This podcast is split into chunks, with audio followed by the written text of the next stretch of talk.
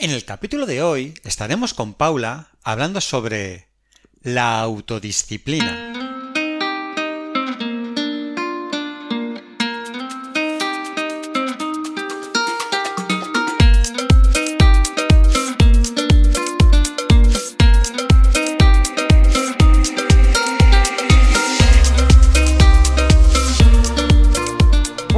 A todos, un día más aquí para hablar de salud mental y de nuevo estamos con nuestra queridísima amiga Paula, que como vosotros ya sabéis, es experta en terapia con más de 20 años de experiencia eh, trabajando, es más de 7 años haciéndolo de forma online y además es una eh, pieza fundamental del equipo de psicología online avanzanda, haciendo supervisión y apoyo de todo el equipo. Muy buenos días, Paula, ¿cómo estás? Buenos días, Jota. Encantada de estar aquí contigo y muy agradecida por tu presentación, que nunca te digo nada. Eh, bueno, que, menos lo que eh, me quedo corto, pero bueno, no podemos extenderla porque si no ocuparía todo el podcast. Está muy bien, está muy bien, muchas gracias. Eh, hoy vamos a hablar de, un tema, como siempre, muy, muy interesante. Estamos a puntito de, contar cosas sobre la autodisciplina y estaría muy interesante que, empezásemos hablando por, por, la definición, ¿no? Qué es exactamente la autodisciplina. Pues yo definiría autodisciplina como la capacidad de eh, controlar y regular nuestros pensamientos, nuestras emociones y nuestros comportamientos con la finalidad de conseguir objetivos a un largo plazo. Wow. Se quedaría ahí, es eh, la capacidad de resistir a la tentación, es la capacidad de renunciar a refuerzos inmediatos y a corto plazo con la finalidad de ser fieles a nosotros mismos y poder cumplir nuestras metas. Eh, bueno, muy, interesante, se me vienen mil cosas a la cabeza y, estoy viendo que muchas de estas cosas que estoy pensando eh, más que de autodisciplina, son de disciplina. A lo mejor estaría bien también poder diferenciar estos dos puntos. Bueno, yo lo diferenciaría porque la disciplina es la que nos viene de fuera, ¿no? Es ah. decir, quizás por objetivos o metas que nos han puesto otros, mientras que la autodisciplina tiene que ver con nuestras propias metas y nuestros propios objetivos. Para mí mucho más importante, ¿eh? porque esa va a ser una de las piezas claves eh, para poder ser autodisciplinados y autodisciplinadas, tener una motivación intrínseca, tener claro por qué queremos llegar a eso. A veces cuando nos viene desde fuera no lo tenemos tan claro. Claro. Eh, es, está claro que cuando lo eres tú es por algo que te motiva a, a ti, cuando te viene de fuera es una motivación externa, ¿no? Que puede coincidir o no contigo eh, al final tendrías que hacer tuya propia para realmente poderla llevar a cabo. Claro. Eh, ¿Cómo de importante es esta autodisciplina? Bueno, muchísimo, ¿no? Porque nuestra vida no se trata simplemente de ir al tran tran, como se dice vulgarmente, ¿no? Que no trabajamos eh, de forma autómata y porque sí, que no vivimos para trabajar y para cumplir determinadas obligaciones, sino que todo aquello que hacemos en nuestro día a día forma parte de unos objetivos que se entiende que queremos lograr a un largo o por lo menos medio plazo. La salud mental es un tema muy delicado. Muchas veces dejamos pasar cosas que nos complican poco a poco la vida y acudiendo al psicólogo damos un paso en cuidarnos y mejorar nuestro día a día. Psicologiaavanzada.es Terapia online desde el salón de tu casa. Entra en nuestra web psicologiaavanzada.es y pide tu primera sesión gratuita.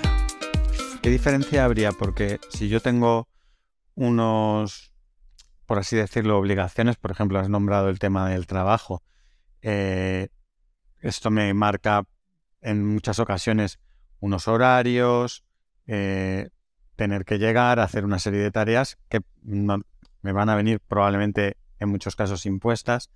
Eh, ¿Ahí forma parte la autodisciplina de todo este desarrollo bueno, claro, yo creo que para poder desempeñar un trabajo hay que ser autodisciplinados, ¿no?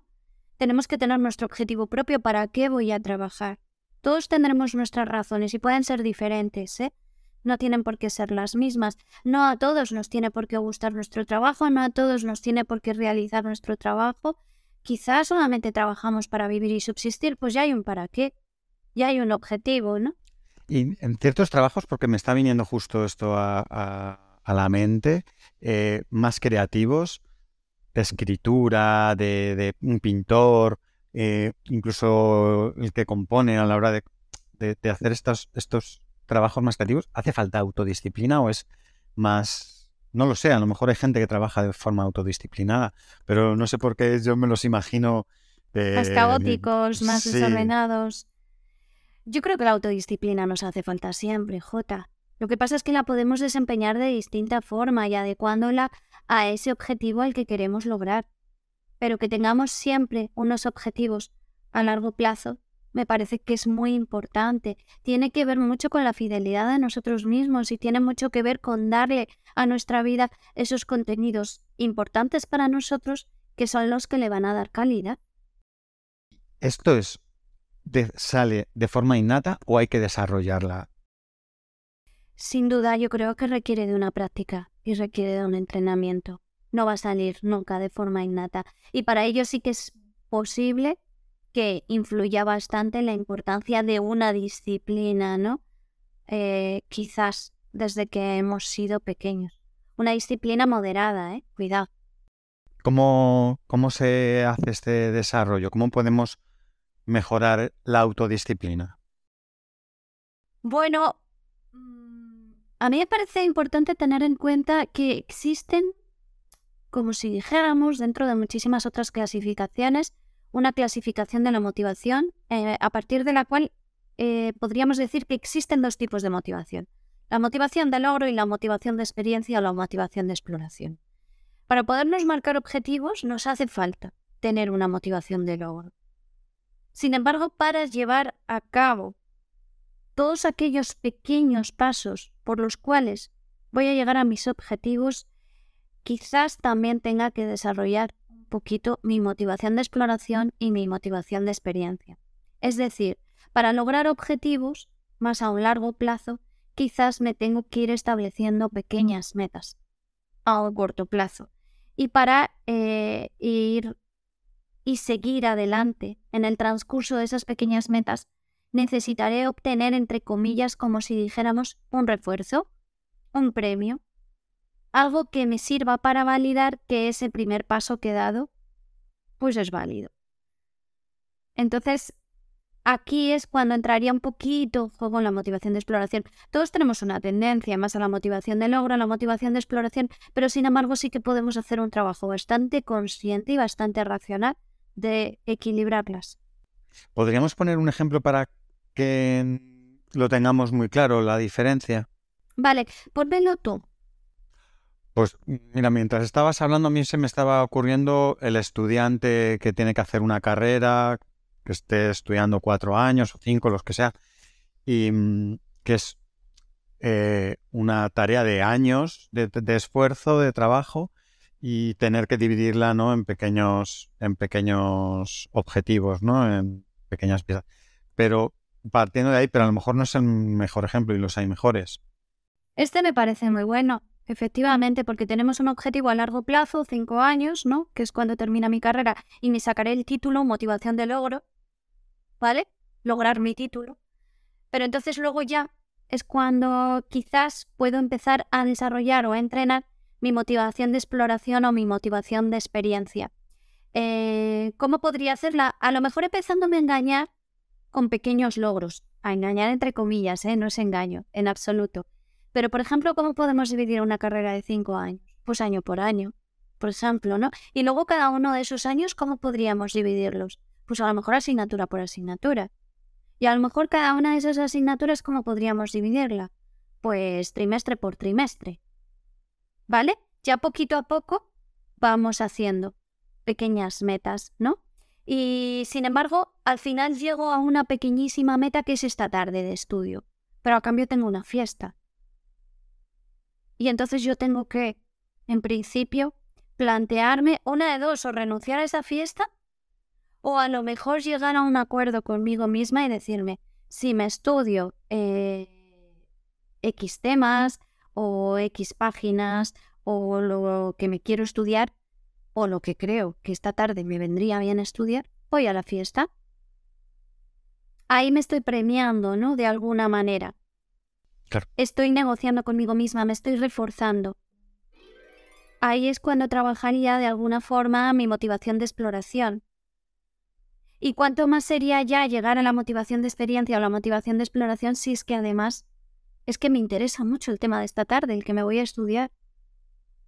Es que además me empiezan a interesar los contenidos. Fíjate, Jota, a mí me pasa una cosa, ya voy a hablar de mi vida personal, me, tomo la confianza, y es que eh, me empecé a interesar más por los contenidos de mi carrera cuando ya estaba terminando mi carrera e incluso cuando la estaba ejerciendo profesionalmente.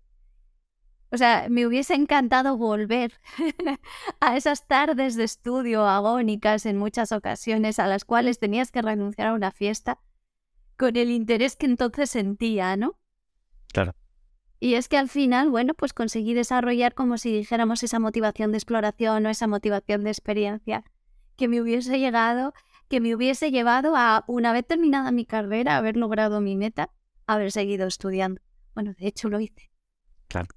Em, ¿Cuáles son las, los obstáculos que, que se encuentra eh, uno a la hora de desarrollar la autodisciplina? ¿Cuáles son las barreras ¿no? que te... Que, pues esta, la de la tentación, ¿no? Como decíamos antes, la de pues muchos objetivos a corto plazo que pueden resultar bastante tentadores, que pueden resultar bastante provocadores. ¿Dónde va a parar? A mis 18 años. Entre quedándome estudiando un tema de neurociencia a irme a una fiesta. Claro, no. Este, este podría ser un obstáculo, ¿no? Evidentemente luego hay obstáculos más, más profundos, como la pérdida de motivación. De repente darme cuenta que aquello que estoy haciendo, aquello que quiero lograr, igual ya no me interesa tanto. O a lo mejor es que nunca me ha interesado y ha sido más una motivación de otros y no me daba cuenta. Y cuando no hay fiesta, imagínate, no hay fiesta, pero aún así tengo que ponerme a estudiar. Puede que surjan cosas, que, empieces a procrastinar por buscando cualquier excusa, ¿no? Eh, ¿Cómo uno consigue pasar de, de, esas tentaciones que te, te, muestra tu mente, ¿no? Para, para buscar la excusa de no estudiar y ponerte a hacer lo que realmente tienes que hacer y ser autodisciplinado. Para aquí, para esto hay una estrategia muy buena, que es la de la automatización. Consiste en que ni siquiera me pregunto si me apetece o no. A las 10 de la mañana me he puesto una alarmita que me recuerda que me tengo que empezar a estudiar ese tema de neurociencia y a las 10 de la mañana me pongo.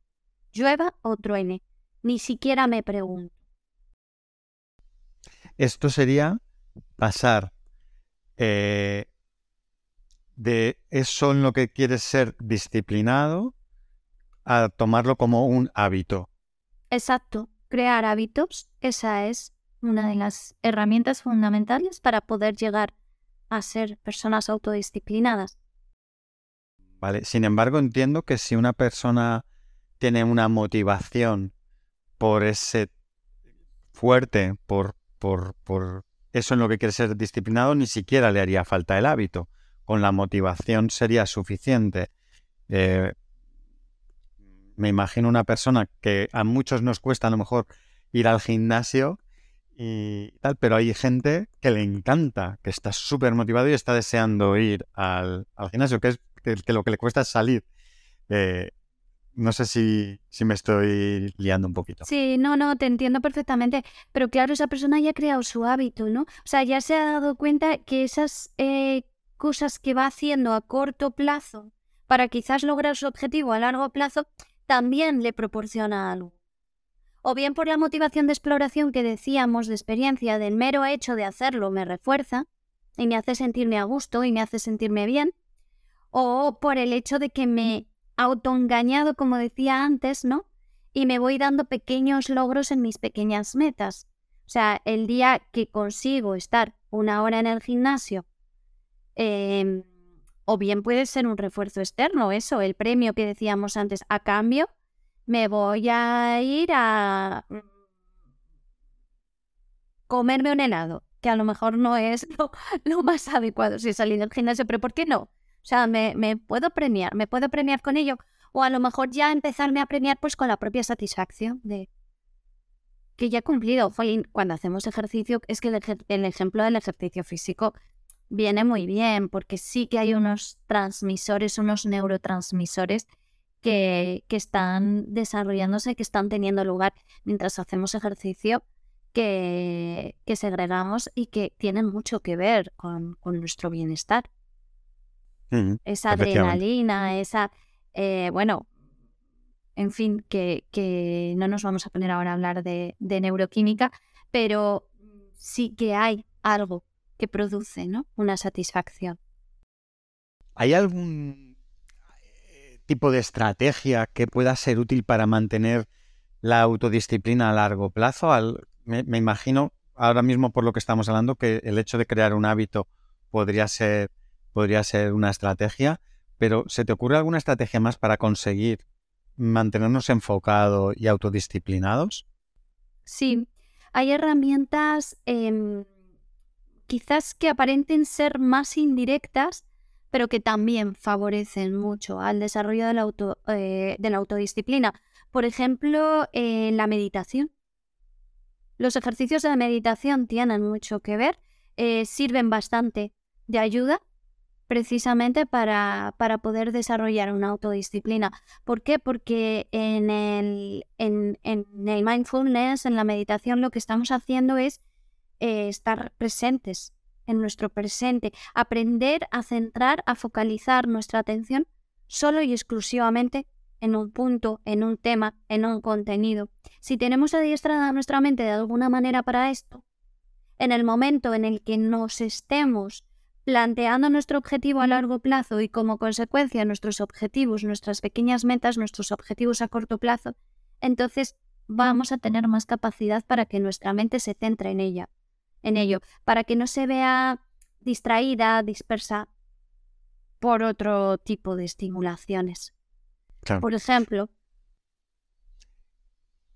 Comentabas al principio eh, que hemos hablado que, que, para conseguir una autodisciplina eh, eh, venía muy bien que hubiera habido una disciplina externa de alguna forma, ¿no? Para, para tener ese, ese hábito, ¿no? A lo mejor, o, ¿qué, ¿qué, tipo de disciplina sería interesante inculcar a, a, la gente para que esto pueda luego desarrollarse? ¿Hay alguna, algún consejo o cosas que se hagan, ¿no? de forma habitual para que luego esta autodisciplina tú puedas llevarla a, cabo?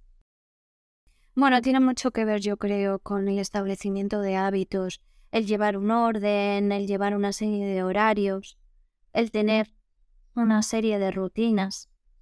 Ayudar también un poco de forma externa en esa disciplina a que eh, nos planifiquemos, a aprender a programar.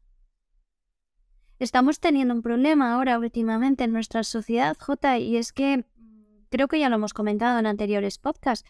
Resulta que por el tema de la inmediatez, por la facilidad que tenemos todos acceder a tanta información y de forma tan rápida y estamos sobreestimulados, estamos perdiendo, estamos dejando de desarrollar una parte de nuestro cerebro que es la corteza prefrontal, que es la que precisamente se encarga de esto, de la planificación, de la programación, de los objetivos a largo plazo, precisamente porque estamos dejando de desarrollar esta parte de nuestro cerebro, em, nos estamos encontrando con una sociedad mucho más autodisciplinada y mucho menos autodisciplinada, perdón, y más eh, centrada en eso, en los objetivos a corto plazo y en la inmediatez.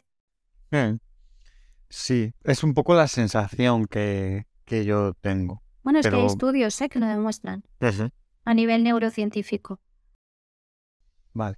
Creo que para terminar, creo que lo mejor que podríamos hacer es que nos pudieras dar, aunque yo creo que ya nos los has dado, un resumen de consejos prácticos para todo aquel que quiera mejorar su autodisciplina. Y con esto cerramos el capítulo. Bueno, en primer lugar, un buen diálogo contigo mismo. Eso es esencial. El saberte comunicar, el conocerte y poder identificar fácilmente qué es lo que quieres y qué es lo que sientes. Fácilmente o no tan fácilmente, que te lleve el tiempo que haga falta, pero hablándote con honestidad y con sinceridad y preguntándote si muchos de los objetivos que te estás marcando son objetivos tuyos propios o son objetivos de tu padre, de tu madre, de tu primo o de la sociedad en general. ¿Vale? que sepas realmente si quieres algo, por qué lo quieres, para qué lo quieres, mejor dicho. A partir de ahí, cuando ya te has marcado ese objetivo, trázate un camino, hazte un plan, hazte una programación, hazte una organización en la cual seas capaz de ver los pasos lo más a corto plazo posibles. Es decir, si yo quiero lograr este objetivo, ¿cuál sería el primer paso que tendría que dar? ¿Y cuál sería el siguiente? ¿Y cuál sería el siguiente? ¿Y cuál sería el siguiente? Cuando ya he estructurado todo mi camino en pequeños pasos, más o menos, ¿no? Porque luego ya sabemos que pueden llegar circunstancias, ¿no? Que me hagan a lo mejor redirigir o cambiar un poco eh, mi camino, me pongo a ello. ¿Por medio de qué? Por medio de la automatización. Esa herramienta tan esencial que es la que pues como decíamos antes, entre comillas, me permite un poco autoengañarme, ni siquiera me pregunto si me apetece o no, directamente me pongo a ello. Y ya si quiero, cuando esté metida en ello, ya podré valorar si soy capaz de seguir adelante o no con mi tarea. Es un poco vencer el, como si dijéramos, control de impulsos, ¿no? O sea, el llevar a cabo el control de impulsos, mejor dicho. Vencer la impulsividad, ¿no? Evidentemente, primero me llevaría a irme a la fiesta. Pues Paula, muchísimas gracias por otro capítulo estupendo eh, hablando de salud mental. Espero verte pronto en el próximo capítulo y que vaya todo muy bien. Yo solo quiero despedirme, Jota, diciendo que todos somos capaces, ¿vale? Que no perdamos la esperanza, que no dejemos de escucharnos y que no dejemos de marcarnos nuestros objetivos porque somos totalmente capaces de lograrlos, que solamente es cuestión de, confiar en nosotros mismos, de tener una correcta autoestima y que si no es así, siempre, siempre va a estar el trabajo de una, la ayuda de una terapia para, para poder trabajar en ello y para poder mejorar. Claro, y ponerse eh, objetivos alcanzables. Exacto, eso es fundamental, ¿eh? que no se nos olvide, que tampoco nos podemos pedir imposibles, que si no llega la frustración, y este es otro de los obstáculos, es cierto. Muy bien. Pues dicho esto, nos vemos pronto en otro capítulo. Encantada de estar contigo, Jota. Chao, chao. La salud mental es un tema muy delicado. Muchas veces dejamos pasar cosas que nos complican poco a poco la vida. Y acudiendo al psicólogo, damos un paso en cuidarnos y mejorar nuestro día a día. Psicologiaavanzada.es Terapia online desde el salón de tu casa. Entra en nuestra web psicologiaavanzada.es y pide tu primera sesión gratuita.